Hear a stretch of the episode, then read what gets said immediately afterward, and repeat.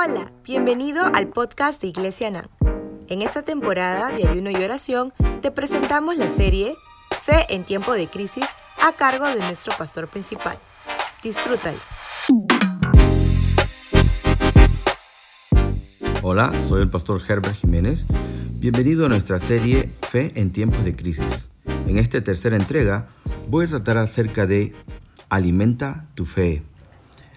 El mejor escenario para alimentar nuestra fe es cuando estamos quietos y sin ninguna distracción. Y ese es precisamente el estado en que todos nos encontramos ahora, ¿verdad? Por otro lado, los momentos críticos aumentan nuestra hambre de la palabra de Dios. Si deseamos alimentar nuestra fe, necesitamos oír a Dios, pero con un corazón dispuesto. Es necesario quitar toda distracción antes de poder acercarnos con un corazón dispuesto para poder oír y así creer. Hoy en día hay toda una generación muy entusiasta, pero con una fe aún endeble. Y esto debido a las múltiples formas de distracción que hoy existen. No los juzgo, los comprendo, pero esto no es excusa, ¿verdad? De hecho, no alimentarás tu fe oyendo todo el tiempo las noticias, tampoco la mayoría de los libros llamados seculares, aunque ciertamente necesitamos ser cultos y educados. Es decir, necesitamos balance.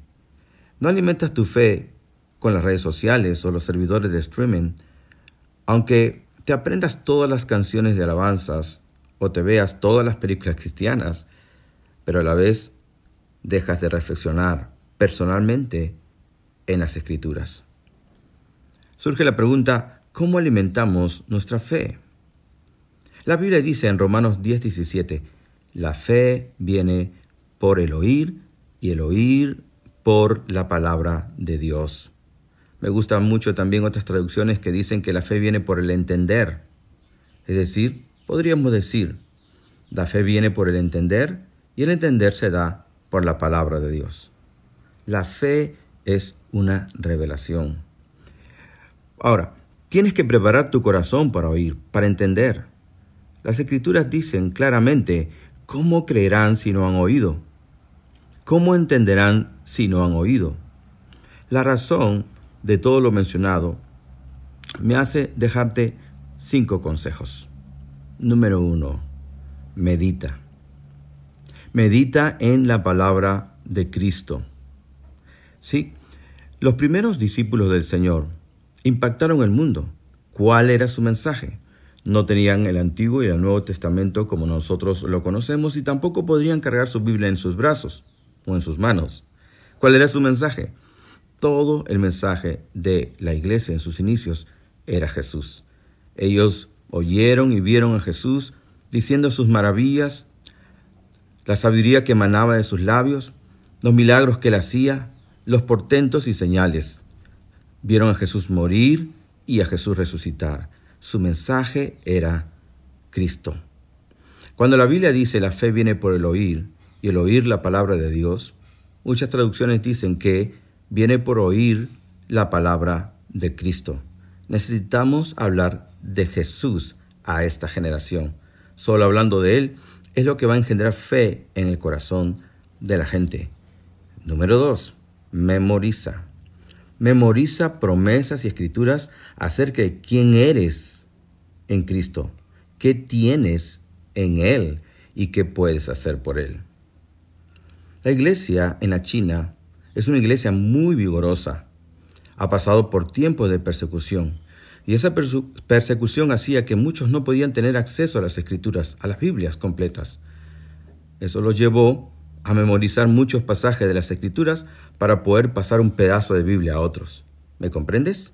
Qué importante es memorizar la palabra del Señor, sus promesas acerca de nosotros también. Número tres, renueva tu manera de pensar.